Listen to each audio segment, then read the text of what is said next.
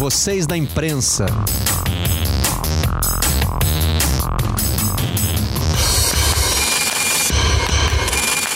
Olá, eu sou Marcelo Barreto e este é o Vocês da Imprensa, o podcast do Redação Sport TV. Trazemos para cá os assuntos que repercutem na nossa bancada. Mas esta é uma edição especial de fim de ano.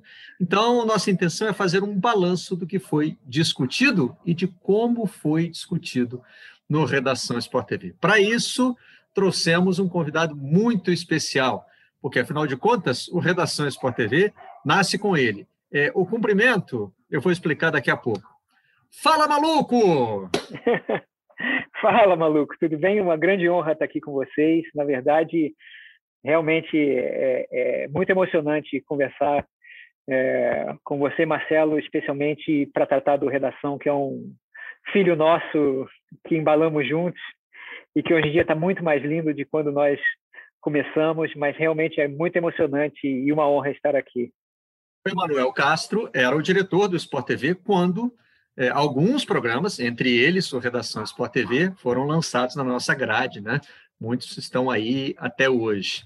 É, e, recentemente, ele estava exercendo o papel de ombudsman, justamente aquela pessoa que observa o que está sendo produzido, debatido nos nossos programas e faz uma análise crítica. Então, é a pessoa mais do que adequada para esse balanço do redação. Mas antes, eu queria que você falasse um pouquinho sobre a origem do programa. Acho que muitos dos nossos ouvintes, telespectadores do Redação Sport TV, gostariam de saber é, da pessoa que comandou esse processo, né? Qual foi a ideia original do Redação Sport TV? Tá, vamos lá. É, Obviamente que o jornalismo esportivo, assim como o jornalismo em geral, já tinha uma série de programas de debates é, sobre assuntos variados é, é, em toda a sua grade o dia inteiro. A gente não tinha como preencher uma grade o dia inteiro de eventos ao vivo e gostaria de preencher com conteúdo de qualidade. É, é, os nossos debates eles já aconteciam, especialmente no Arena Sport TV, que o Cleber Machado comandava à tarde.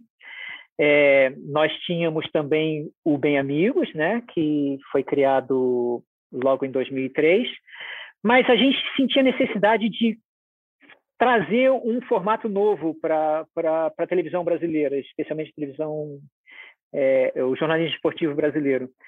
E é, é, na Inglaterra existia um programa que me inspirou bastante chamado Meet the Press, né?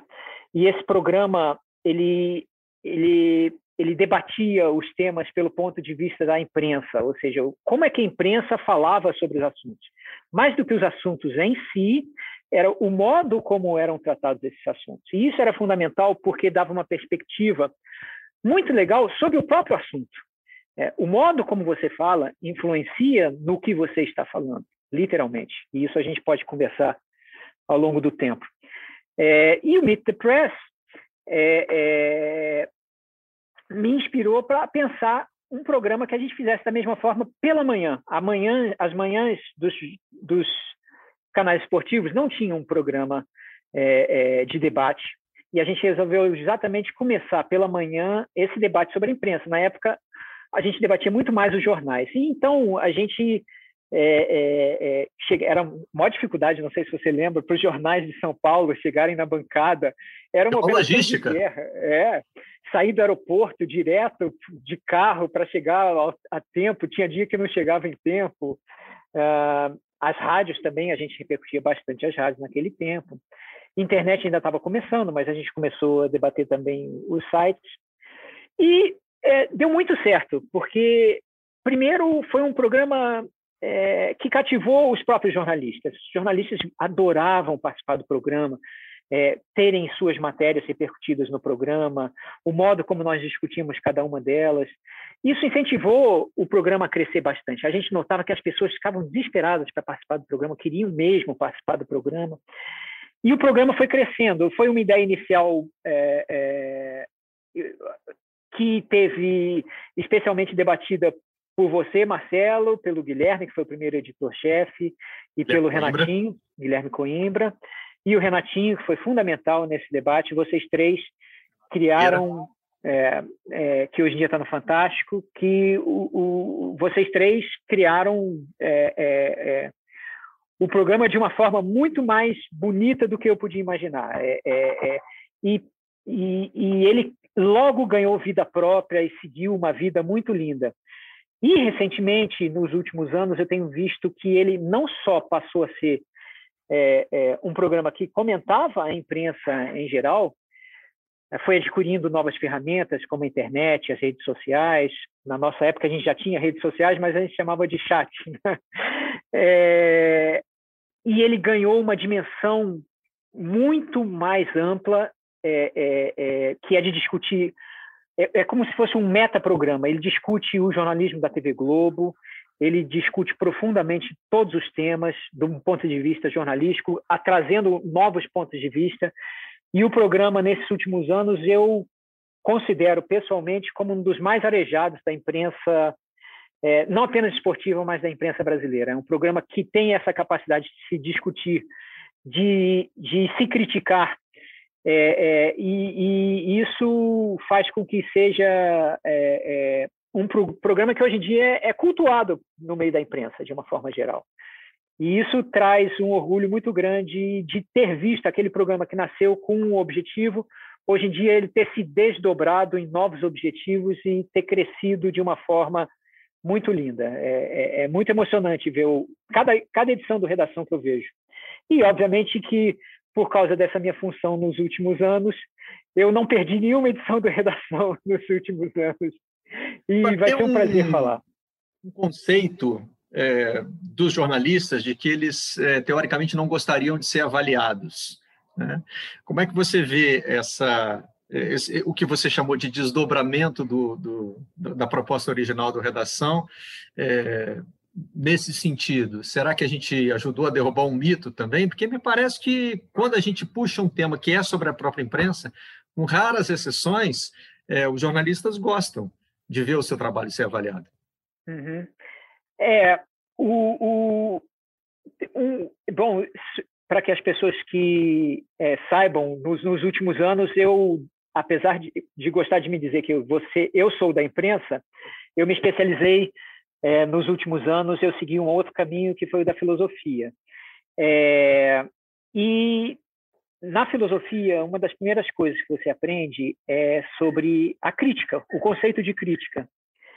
É, o conceito de crítica foi desenvolvido especialmente por um, um xará meu chamado Immanuel Kant. E ele diria que a crítica é quando você põe a razão dentro do tribunal da razão. É, é, e esse tribunal da razão, na, na, imprensa, opa, esse mesmo. esse é o principal dos três. Ele lançou três críticas é, é, e essa é a primeira e, e, e mais importante do, do, das três críticas. Né?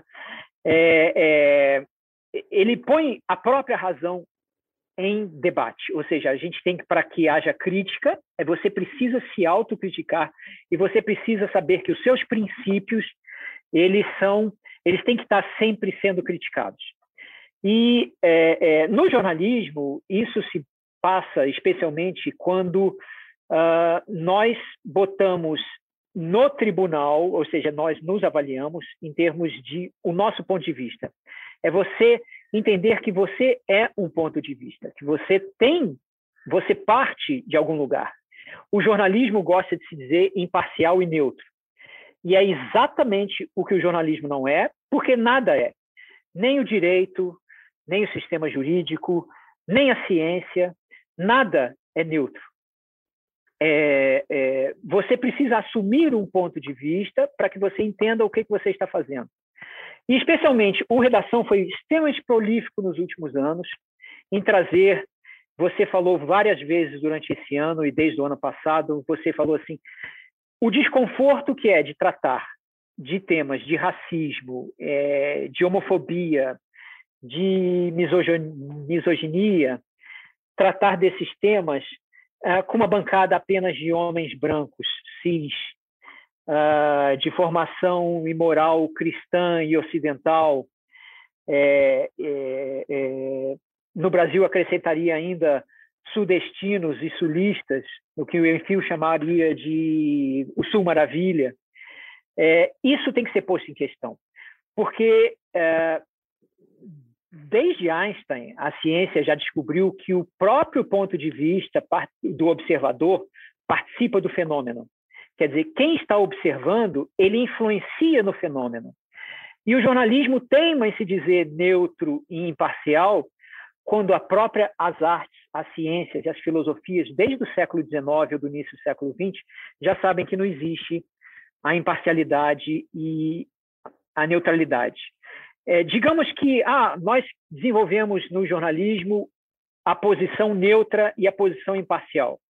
Quando nós dizemos a posição, ela já não é neutra e já não é imparcial, porque ela já é uma posição. Então, a própria neutralidade e a imparcialidade, elas já partem de um ponto de vista. E, especialmente, o que é importante para nós sabermos, e o Redação trouxe isso de uma forma contundente nesses últimos dois anos, talvez tenha sido o espaço em que isso tivesse ficado mais claro em toda a imprensa, foi de que nós precisamos, no meio de temas de racismo, ah, de misoginia, de homofobia, trazer o ponto de vista é, dos negros, das mulheres, é, dos queers. Por quê? É exatamente quando nós estamos dizendo que esse ponto de vista é importante ter esse ponto de vista, é, é porque nós estamos dizendo que os outros, todos, todo e qualquer ponto de vista é importante, mas ele tem que se assumir. Você tem que se assumir. Ou seja, eu ocupo um ponto de vista. É, o, quem primeiro pensou é, o perspectivismo foi um filósofo e matemático, talvez um dos mais importantes matemáticos da história, que foi Leibniz, lá no século XVII. Leibniz dizia: é, é, nós é, só é sujeito quem ocupa uma posição. Ou seja, ele inventou, ele inventou, ele fez é, é, surgir o cálculo diferencial. Foi ele que trouxe o cálculo diferencial. Então, nas curvas matemáticas, você sempre ocupa uma posição. Somos todos nós, todos nós ocupamos permanentemente uma posição na curva, seja lá qual seja a curva, nós estamos sempre ocupando uma posição. Ou seja, é dali que você está falando.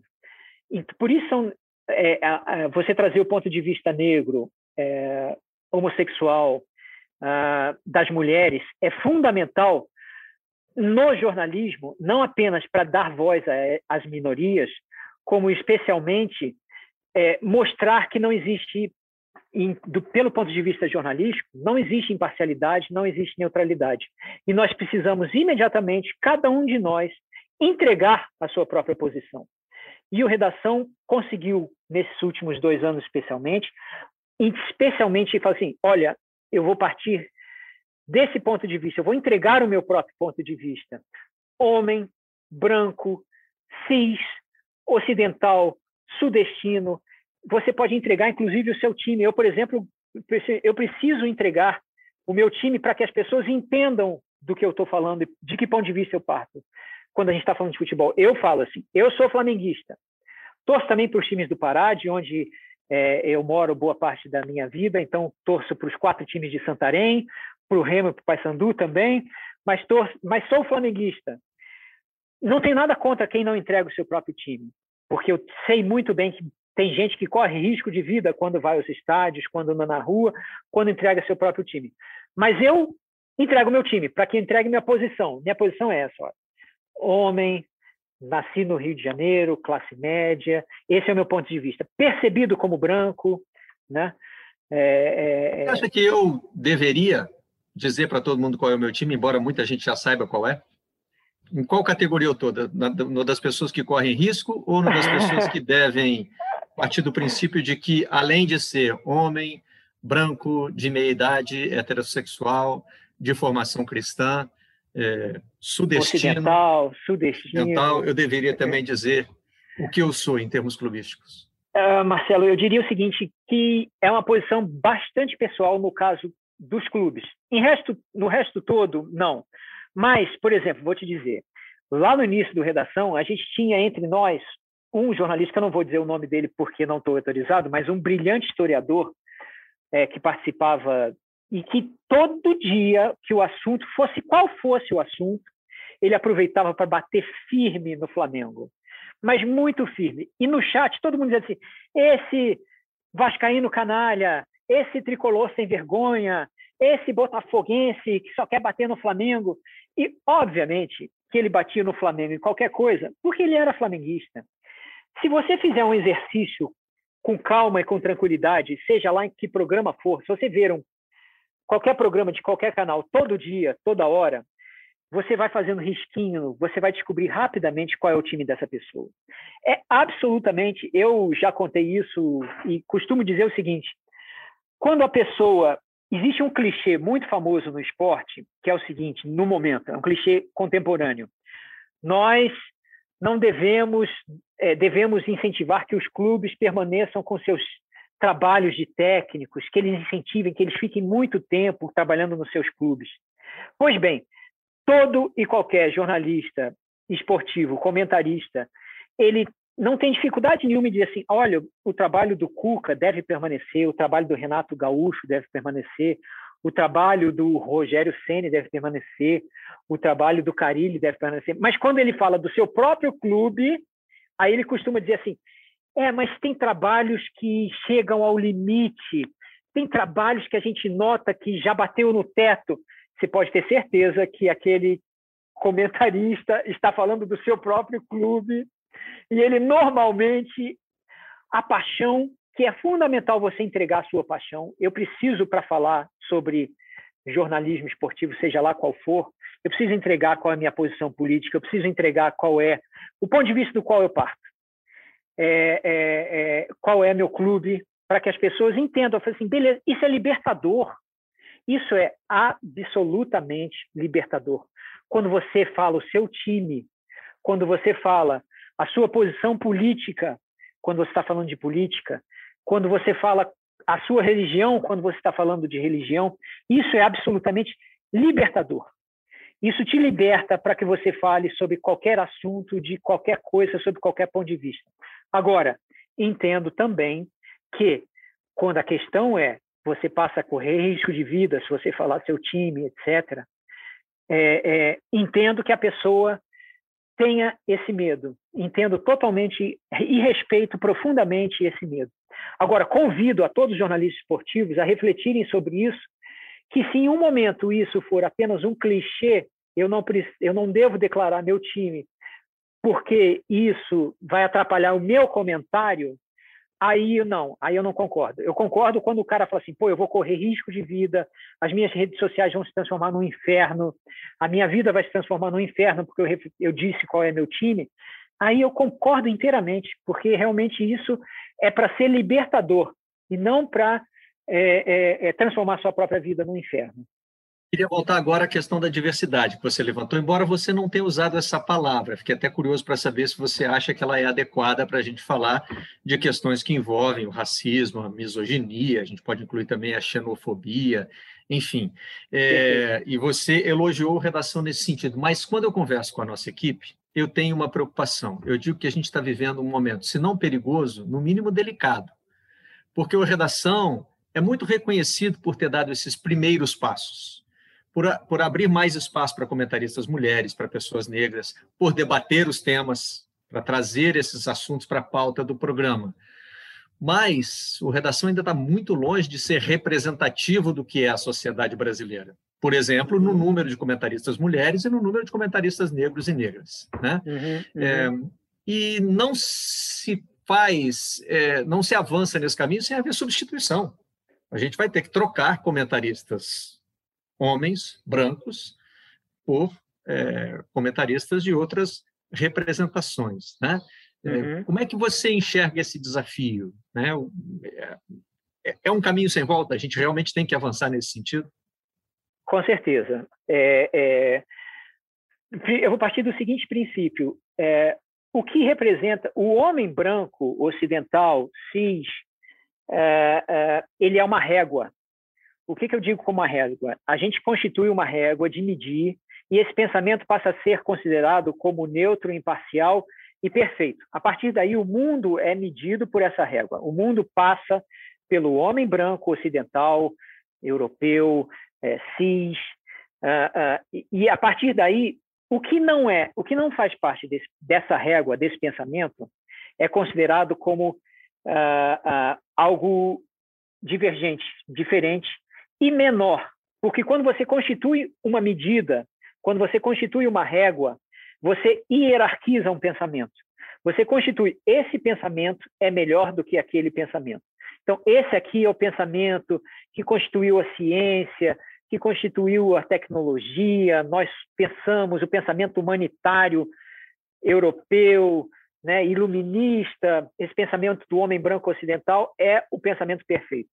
O que nós é, é, precisamos fazer é exatamente destruir essa régua, mostrar que não existem hierarquias em pensamentos. Todo e qualquer pensamento não só é válido, como é uma ideologia. Você, para pensar, você precisa de uma ideologia. Se você não tiver uma ideologia, você não pensa. Vou trazer um, uma proto, uma, um proto-conceito de ideologia, ou seja, você conhecer as palavras é uma coisa. Agora, para você constituir o seu pensamento, você, no mundo ocidental, você constitui o seu pensamento de uma forma. Os indígenas, eles constituem o pensamento dele de outra forma. O pensamento africano é construído de outra forma.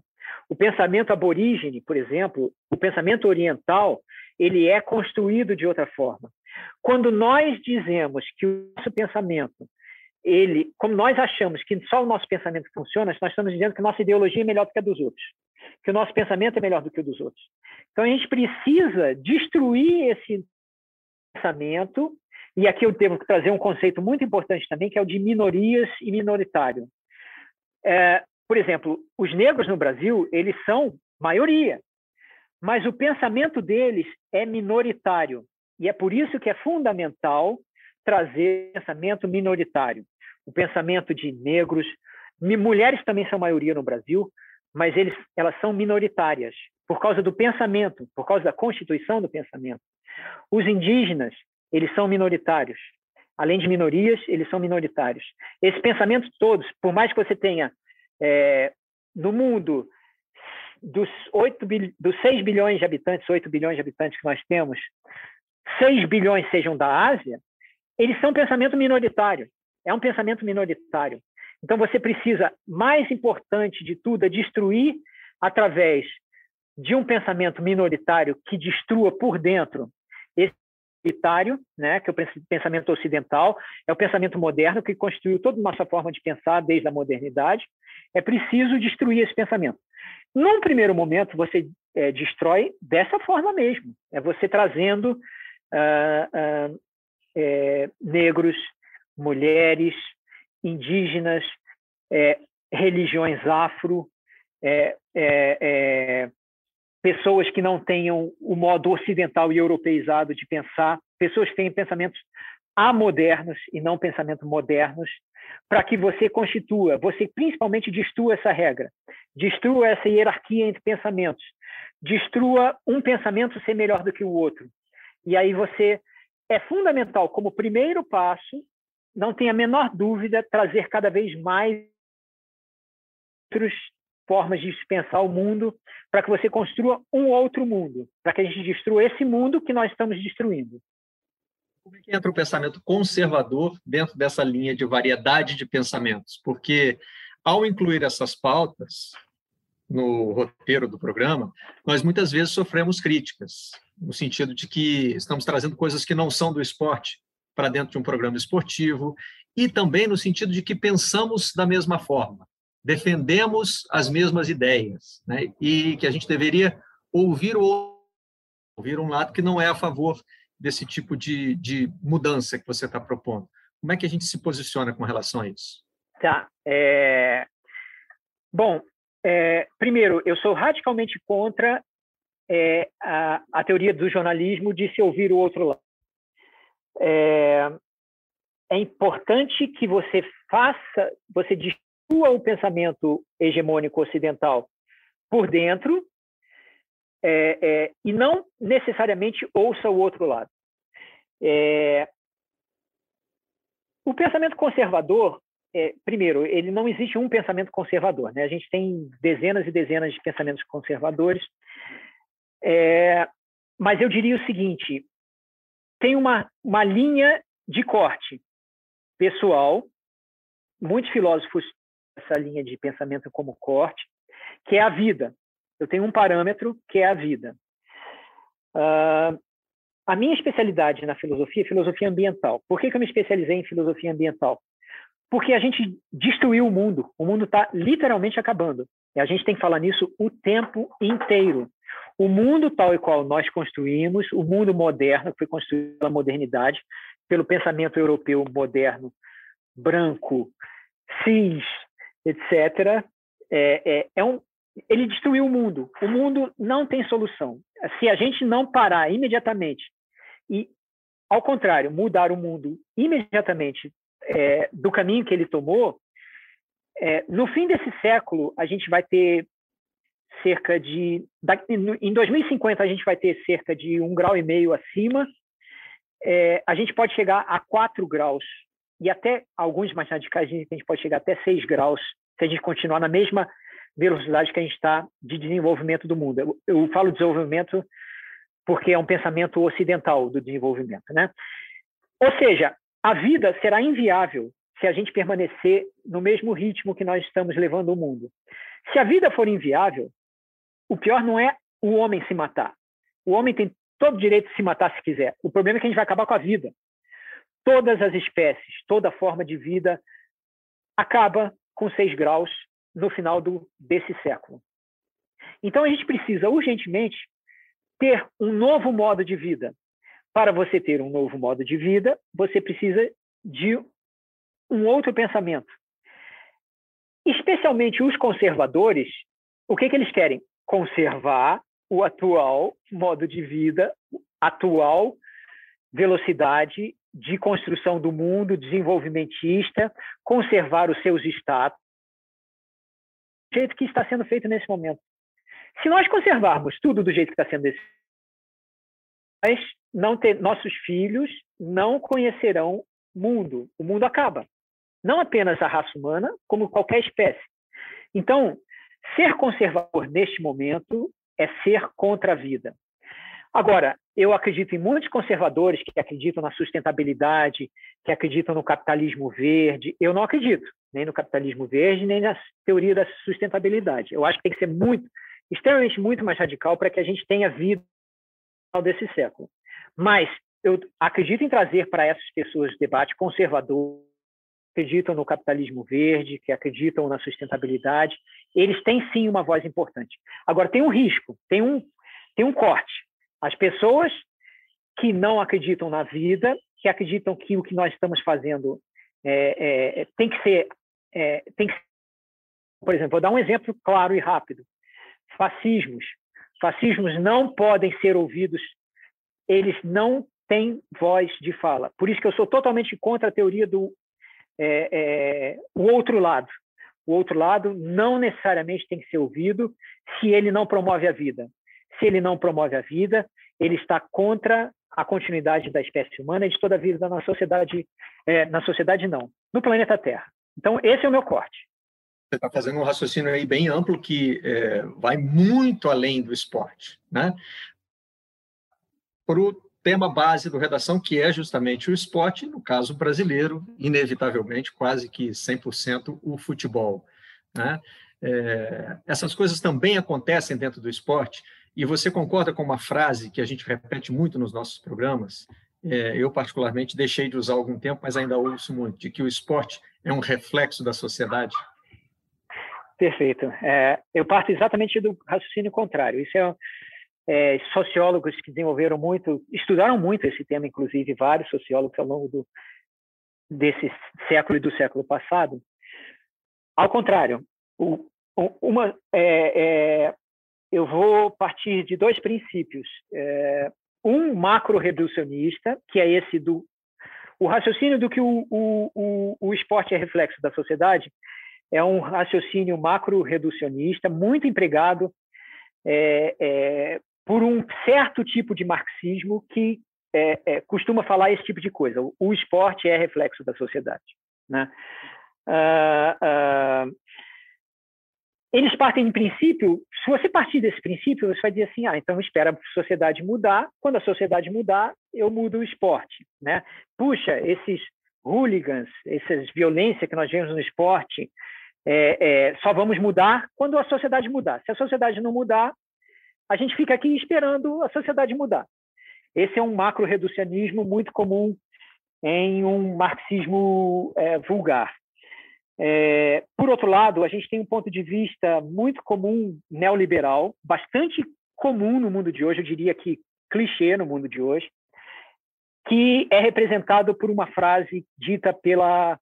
É, o, o, maior dos neoliberais foi o Pinochet, junto à experiência da Escola de Chicago em, no Chile. Mas no mundo, o Reagan e a Margaret Thatcher desenvolveram o neoliberalismo tal qual o mundo hoje todo ama, né? ama, literalmente. Né? É, ela disse uma frase que resumiu todo um micro-reducionismo. Ela disse o seguinte: não existe sociedade. Então, a gente tem dois, é, é, entre esses dois é, extremos, o, o esporte é reflexo da sociedade, não existe sociedade, a gente tem que caminhar aqui dentro no seguinte sentido: o esporte ele influencia tremendamente e muda uma sociedade. Cada parte componente da sociedade faz com que a gente tem que mudar todos os nossos pensamentos, nossos modos de agir no esporte para é, auxiliar na mudança da sociedade. A gente junta o esporte com outras é, organizações sociais, ah, tipo economia, é, tipo religião. A gente vai se agenciando com outras formas de pensamento para que essas associações possam auxiliar e mudar a sociedade. A gente não vai mudar uma sociedade assim. Uma revolução foi muito comum entre revoluções. Você faz uma revolução hoje e amanhã fala, e, e agora o que, que eu faço com isso? Né? Não, você tem que mudar os afetos da sociedade, você tem que mudar o modo de é, a, a, é, é, pensamento na sociedade para que você mude a sociedade. O esporte é fundamental nisso. Aí a gente vai cair. Como se muda, então, é, o nosso dia a dia no esporte? Vou dar alguns, rapidamente, é, alguns exemplos rápidos, sem pensar assim, mas que a gente costuma. O esporte valoriza a vitória. Isso é um pensamento patriarcal, da sociedade patriarcal, é, é, é, de que você tem que valorizar especialmente a vitória. Não interessa que meio você vai usar, tem que vencer, ou vencer, ou vencer. A gente só valoriza especialmente o campeão. A história do campeão é a história que fica, é, a medalha de ouro é que fica. Às vezes a gente valoriza um bronze, uma prata. É, se a gente tivesse uma, uma sociedade feminista, ou do ponto de vista Ubuntu, por exemplo, que é um, como a gente tem esse brilhante, fenomenal, fantástico espaço do podcast Ubuntu, por exemplo, que trazem a filosofia Ubuntu para a gente. Se você tivesse uma, uma filosofia Ubuntu, se você tivesse é, uma filosofia feminista, que é uma, é, é, uma, é uma filosofia de acolhimento, é, é uma filosofia de colaboração. Se você tivesse como os indígenas pensam é, na coevolução com as espécies e não apenas na, na, raça humana, se você tivesse outros tipos de organizar o pensamento, você não valorizaria apenas a vitória e os vencedores. Ou seja, o jornalismo esportivo, o esporte, eles são fundamentais para mudar a forma como nós pensamos na sociedade e não pensar apenas no vencedor que leva a essa catástrofe climática que nós estamos vivendo, que é o fim do mundo. Ou seja, se nós só queremos vencer financeiramente, nós temos que ganhar mais e mais, e sempre mais, e explorar mais a Terra. A Terra está sempre à nossa disposição, nós destruiremos a Terra com esse pensamento, que é muito do dia a dia do esporte. Outra coisa que é fundamental no esporte que nós temos que superar nós dividimos o esporte em o esporte feminino e o esporte masculino. Né? Só existem dois gêneros, é, o masculino e o feminino. Outra coisa, a gente chama de futebol e futebol feminino. A gente não chama de futebol masculino, a gente chama de futebol e futebol feminino. Por que isso? Porque a régua hegemônica funcionando. A nossa régua Não precisa nem dizer a palavra futebol. A gente já sai falando de futebol, a gente já está falando de futebol, não precisa nem falar. Hoje vamos falar de futebol. Agora vamos falar de futebol. A gente já está falando naturalmente de futebol. Agora, quando Essa nós... régua que me levou a ignorar a Marta na seleção dos 11 maiores camisas 10 do futebol brasileiro, quando eu fui escrever o livro sobre o tema. Não é que eu eliminei a Marta. É exato, pior do que isso. Exato. Eu não considerei. Ela Por não causa entrou. da régua. Até acho que se ela entrasse, ela ia ganhar. Ela ia estar entre os eleitos. Só que não passou pela minha cabeça incluir a Marta, porque eu parti desse princípio. Futebol é o futebol masculino. Isso. E a régua que está funcionando o tempo inteiro, hegemônica, né? Homens, cis, brancos, etc, etc, etc. Ou seja, a régua te leva automaticamente a pensar que é assim. O mundo é assim, ele está dado assim, não, mas não é. A gente quer mudar o mundo para ter próxima geração, para que os nossos netos sobrevivam. Então, tem que mudar o pensamento, o modo de agir, de pensar, etc, etc. Um desses modos é pensar outras formas de se ver o mundo. E o mundo não se organiza apenas em dois gêneros. Mas quando chega nas Olimpíadas, quando chega no esporte, a gente só pensa em homens e mulheres. Não, a gente é fundamental. Mais do que ser contra, é pensar um novo modo de organizar o esporte, de organizar as competições, né? Novo no esporte é, é, curioso isso, né? Eu já, já fiz essa observação algumas vezes no redação. O esporte é um fenômeno muito recente na história da humanidade, principalmente esse esporte como a gente conhece hoje, o esporte organizado, que é uma coisa ali do fim do século XIX, né? Isso na, na, na história, mesmo se a gente pegar não a história da Terra, só a história do homem, isso aí é um suspiro. Mas o esporte é muito apegado ao conceito de tradição, os clubes se chamam de instituições, né?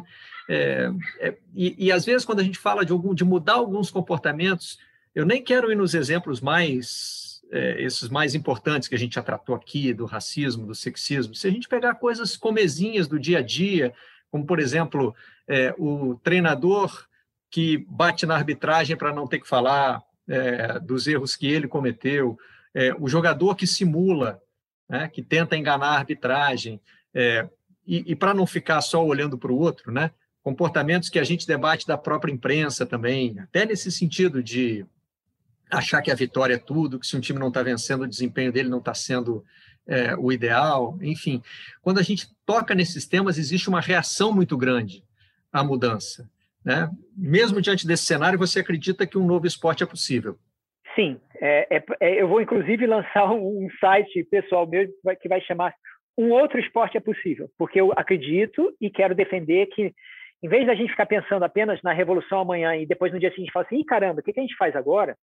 É a gente mudar o nosso dia a dia, a minha relação com as pessoas, a minha relação com as coisas que eu amo, a minha relação afetiva com o mundo, a minha relação com os animais, com as plantas, a minha relação com a, o esporte que eu tanto amo, com o time que eu tanto amo.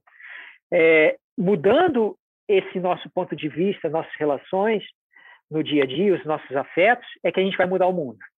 É mudando cada é passo a passo que a gente vai mudar o mundo. Não adianta querer mudar o mundo. É lógico que existem urgências muito urgentes, porque senão o meteoro vai bater aqui para falar de uma discussão que está extremamente presente. Esse meteoro está vindo, ele já tá, a gente já está vendo ele no céu. Se a gente quiser falar assim, ah, não é um meteoro, são as mudanças climáticas, nós já estamos vendo o rastro de fogo no céu. É, é, é, é isso já está acontecendo. Então, é tem coisas sem ser urgentes.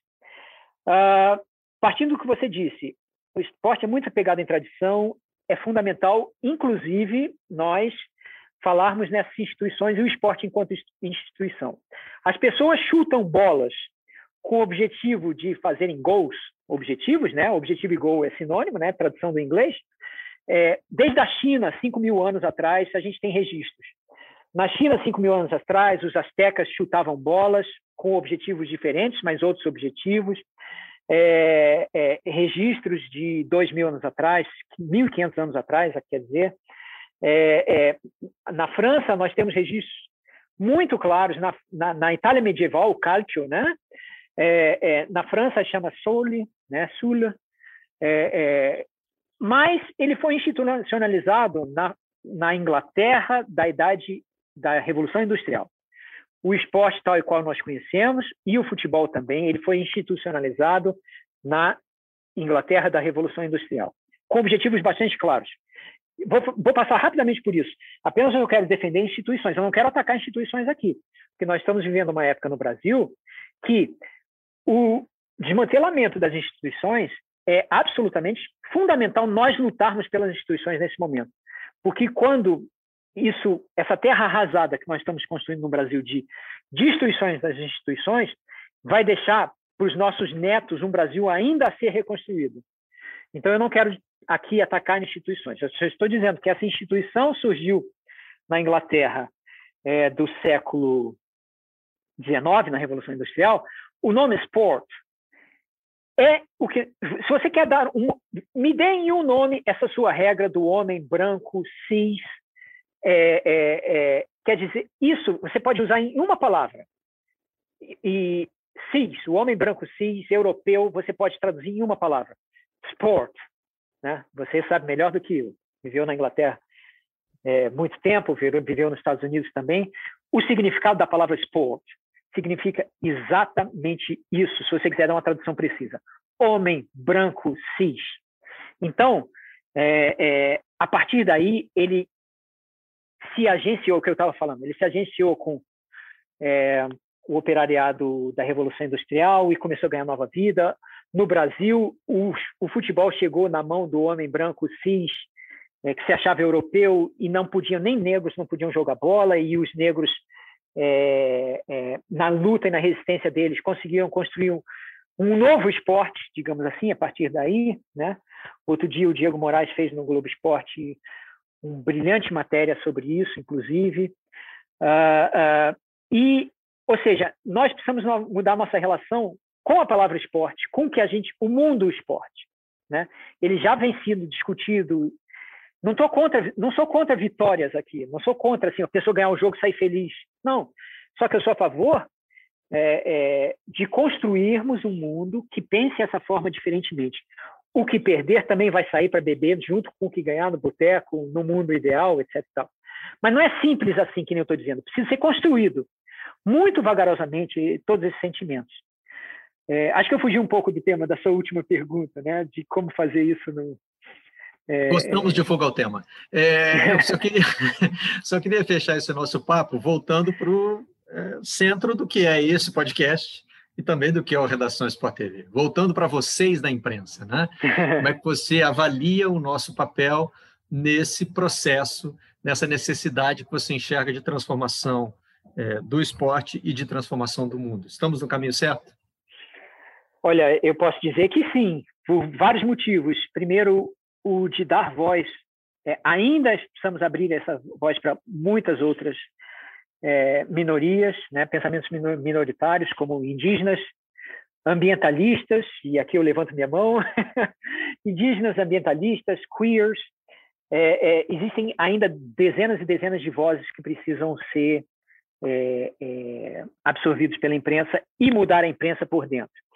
O caminho certo de é, destruir a neutralidade e a imparcialidade acho corretíssimo.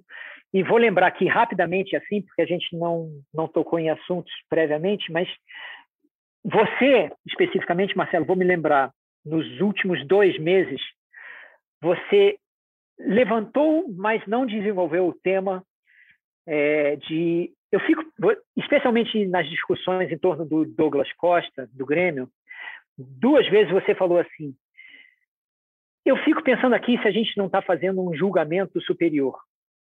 Mas você não desenvolveu, você apenas jogou essa frase lá. E eu vou te dizer, isso é extremamente urgente na nossa imprensa, não apenas esportiva, a questão de não se achar é, superiores e fazer julgamento. Julgamento. Superioridade moral, né? É, superioridade moral. Exatamente. Ou seja, julgamentos morais eles devem ficar restritos a juízes que tomam decisões, né? erradamente ou não, muitas vezes erradamente, usando morais erradamente, pais, pais, né, familiares, pais e mães, né, famílias, tomam julgamentos morais, errados ou não, e padres, por causa da religião, que é extremamente é, é uma moral, é, é o, o berço praticamente. Pastores, líderes Isso, religiosos de forma Líderes geral. religiosos. Mas existem religiões que não são transcendentes, que não são transcendentes. Então existem religiões que eu respeito é, essas religiões transcendentes. Elas são morais, ou seja, desce uma tábua dos dez mandamentos sem nenhuma crítica, ou seja, é, mas acontece de haver uma tábua com os dez mandamentos morais e você respeita aquelas morais. Então eu respeito padres fazendo julgamentos morais, respeito pais e mães fazendo julgamentos morais, famílias, respeito até juízes fazendo julgamentos morais. Agora, a partir daí, uh, acho um absurdo jornalistas fazerem julgamentos morais, acho que praticamente cada frase dita por, aí vou dizer, nós da imprensa, cada frase dita por nós é feita com julgamentos, e especialmente morais. É preciso urgentemente destruir uma moral e construir uma ética, que são coisas extremamente diferentes. Nós precisamos destruir os Eu confundo com alguma frequência quando trato do assunto no redação, porque é, o, o, uso corriqueiro dessas palavras acabou distorcendo o sentido, né? E é fácil a gente, a gente se confundir. Então, o que, que eu quero dizer? É fundamental e urgente ao jornalismo, especialmente jornalismo esportivo, abandonar esse julgamento moral e construir uma ética, uma relação, cada um de nós, nós com os clubes, nós com os torcedores, nós com as redes sociais, construir novos afetos e construir aqui no dia a dia uma ética que possa funcionar de uma outra forma. E esse e, e você, por ter dado esse passo de ter levantado esse tema duas ou três vezes nos últimos dois meses na redação, é, eu acho que, opa, você jogou, jogou e saiu correndo, né? Mas está lá. Mas ele acaba voltando, não adianta sair correndo, que ele acaba, ele te pega no caminho. E tem um desafio na nossa profissão que é, eu, eu, digo que só tem dois momentos em que o jogador precisa provar tudo de novo, né? É toda quarta e todo domingo. Então, essa, coisa cíclica do futebol, de que ele não para e de que a gente está sempre é, falando sobre futebol, e no Redação, por exemplo, a gente tem um espaço de duas horas e meia de segunda a sexta para tratar de temas, a gente não vai tratar sempre dos temas mais importantes. E nos temas mais importantes, eu noto que a gente está mais alerta. Tem um caso de racismo no futebol, então a gente, opa, peraí, estamos tratando de um assunto muito sério, né? precisamos ter responsabilidade. É muito difícil, talvez a gente se repita um pouco nas nossas opiniões, mas é muito difícil a gente cometer algum deslize, alguma irresponsabilidade, porque a gente está armado. Mas se um jogador tira a camisa para comemorar um gol e toma um cartão amarelo, que é uma coisa bem corriqueira, bem comezinha, é mais fácil a gente cometer um deslize e fazer julgamento moral. Hum, né? Hum, Eu acho que hum. talvez seja o nosso maior desafio é estar alerta o tempo todo para não fazer julgamento moral e para entender questões de moral e de ética, desde o jogador que tira a camisa para comemorar o cartão até o torcedor, o dirigente ou quem quer que seja que comete um ato racista. Marcelo, então, para terminar o pensamento, eu vou dizer que isso, você vai unir isso que a gente está falando agora com o que a gente começou falando, sua primeira pergunta. O papel do jornalista nesse momento é exatamente se desconstruir, ou seja, se destruir e começar um pensamento novo. Eu, que penso isso e estudo isso profundamente há mais de 15 anos, eu também escorrego, eu também caio, eu também erro porque esse nosso pensamento é um pensamento moderno, é uma ideologia desenvolvida na Europa, iluminista, é, é, o homem cis, branco, etc. E tal. Então, nós temos dentro de nós 500 anos, e por isso que é importante trazer outros as, é, pensamentos minoritários para ajudarem a destruir dentro de nós esse, essa nossa forma de pensar. Porque não é o que eu penso, é a minha forma de pensar. Ela é automática. E aí eu vou trazer um último ponto de um, um eu vou te trazer uma última questão que é, é por exemplo, um, existe um poeta é, caribenho é, da Martinica, é, negro chamado Aimé Césaire. Ele ele diz assim: uh, o branco ocidental ele não consegue nos entender quando nós falamos, porque a lógica dele de pensamento é diferente da nossa. Nós construímos uma lógica diferente de pensar e de falar. Ou seja, o que ele está ensinando para a gente, a partir do pensamento do Francis Fanon, é que a gente precisa destruir o nosso próprio pensamento, a nossa própria ideologia, para poder construir um pensamento sem régua, que aceite os outros pensamentos. Não estou dizendo assim, ah, você tem que agora pensar que nem os negros ou, ou com nem os indígenas. Não, você pensar a diferença. Você pensar de uma forma em que a diferença faça parte do seu pensamento, e como o pensamento Ubuntu diz, nós somos, eu sou porque nós somos. Ou seja, é a diferença conviver com você no seu forma de elaborar o pensamento. E isso é fundamental para o jornalista. Esses erros vão acontecer, eu mesmo e outros pensadores vão pensar, vão errar permanentemente, porque o nosso pensamento é formado de outra forma. A nossa tarefa é destruir, ou seja, criticar, botar a nossa razão no tribunal da razão. E const... Completo. Desculpa, última palavra.